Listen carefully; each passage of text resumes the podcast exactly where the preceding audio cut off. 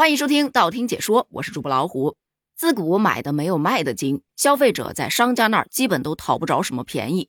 但是近日这个情况好像出现了反转，淘宝将支持仅退款登上了热搜，引发了很多消费者的讨论。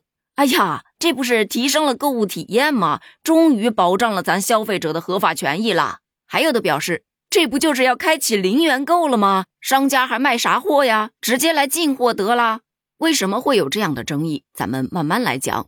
首先说到仅退款这个操作，其实不是说现在才有的，老早之前就存在了。只不过你在淘宝上如果要申请仅退款，操作起来很麻烦，它可能需要你花费精力去举证，还得垫付快递费等等的。可在拼多多就不一样了，同样的订单，它能立马就给你退款了。这一番操作确实为平台拉拢了不少的消费者，但是也得罪了不少的商家。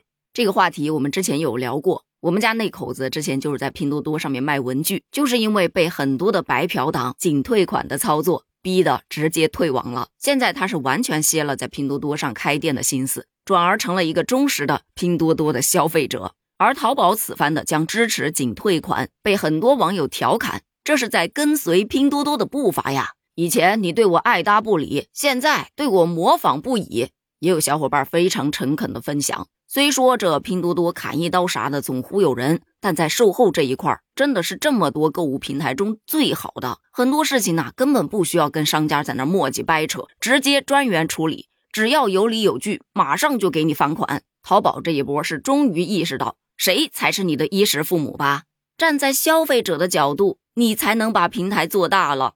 这个事儿之所以会发生这么大的争议，主要原因还是视角不同嘛。站在消费者的视角，这自然是利好的，因为售后方面确实是有了保障。不仅是售后服务，商家为了减少这样的退款率，自然会在商品的质量上多花些心思喽。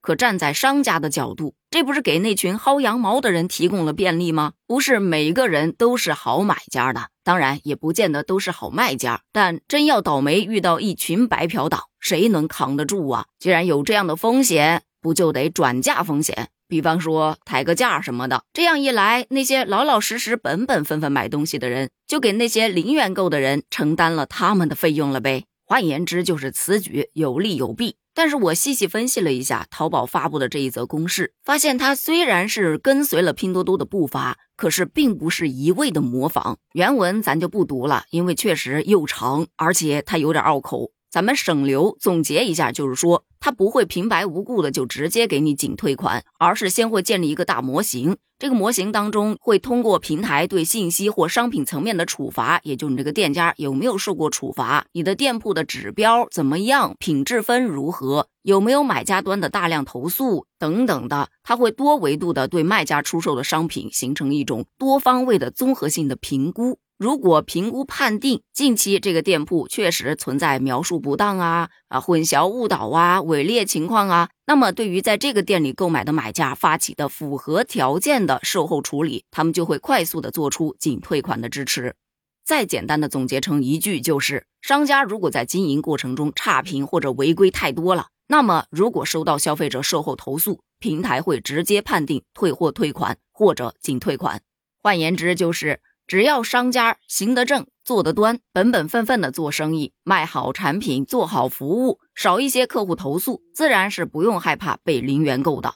而对于网友们讨论的淘宝这是跟随了拼多多的步伐的这种说法，其实说白了，那是来自平台的极致内卷。这里头有一个蛮有意思的经济现象，你看，在电商刚刚兴起的时候。很多的平台其实更多的是在维护商家，因为如果说你这个平台上线没有人在你平台上面卖东西，这购物平台将毫无意义。所以很多平台对于商家准入门槛可以说相当的低。慢慢的，在网上开店的人多了，自然而然这电商市场就逐渐成熟了，人们的消费习惯也发生了翻天覆地的变化。就在这个时候，拼多多出现了。搞着各种五花八门的活动，什么砍一刀啊，甚至降价啊、让利呀，都是为了把消费者集中到自己手里。消费者一旦多了，那还会怕缺商家吗？这就是从以前的有人卖就不错了，到现在的你想买啥我就让他卖啥。以前平台卷的是谁家有什么正品大牌各大商家的入驻，